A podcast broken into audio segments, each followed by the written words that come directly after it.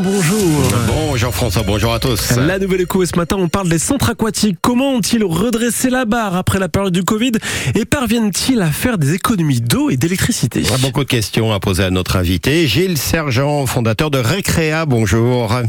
Bonjour Didier Charpin. Alors vous êtes à la tête de nombreux centres aquatiques en France, en particulier en Normandie, trois ans après le premier confinement. Est-ce que ces établissements ont retrouvé un niveau de fréquentation d'avant Covid? Oui, 100 centres, 100 centres en France euh, et 9 en Normandie. On a retrouvé le niveau euh, de 2019, on a même retrouvé la, la dynamique euh, d'avant Covid avec une progression de, de nos fréquentations, heureusement. Ça fait du bien. Les prix de l'électricité se sont envolés dans l'année 2022, ce qui signifie davantage de charges pour vous. Est-ce que vous parvenez à faire des économies pour atténuer un peu la facture? Il n'y a pas le choix hein, face au triplement, quadruplement du prix de l'énergie. Euh, on, on, a relevé, on a relevé ce défi. Alors évidemment pas à la hauteur de, de l'augmentation des coûts, mais mais c'était c'était essentiel. Donc euh, de plein de mesures, euh, de bonnes pratiques, euh, ouvrir ouvrir autrement, réduire les débits de filtration, enfin plein de plein de mesures techniques pour réduire euh, pour réduire l'énergie. Et puis et puis un, sujet qui, qui devient encore plus d'actualité réduire l'eau euh, dans une piscine ou un centre aquatique. Quand vous réduisez la consommation d'eau euh, tout en respectant les contraintes sanitaires bien évidemment vous réduisez la le chauffage vous réduisez donc l'énergie.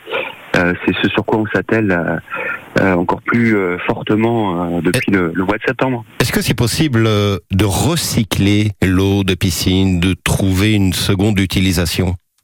Alors jusque, enfin je, peux prendre l'exemple d'un équipement qu'on a ouvert au mois de septembre dernier en région parisienne, où l'eau est, est, réutilisée de façon différente quatre fois, euh, qui et, et, qui permet en effet d'économiser jusqu'à 30% de l'eau, ce qui est ce qui est important. Alors vous avez euh, sur Doula Deivrand, à Aquanacre, hein, un système de qu'on appelle d'ultrafiltration qui a été installé dès le départ, euh, donc il y, a, une dizaine d'années, 11 ans, euh, et qui permet de, de faire d'économie d'économie d'eau, tout en ayant encore, c'est essentiel, hein, bien évidemment, une excellente qualité d'eau pour pour les baigneurs. Vous faites face à un autre problème aussi, comme d'autres professions d'ailleurs en France, une pénurie de, de personnel. Il y a une campagne de recrutement actuellement dans vos établissements.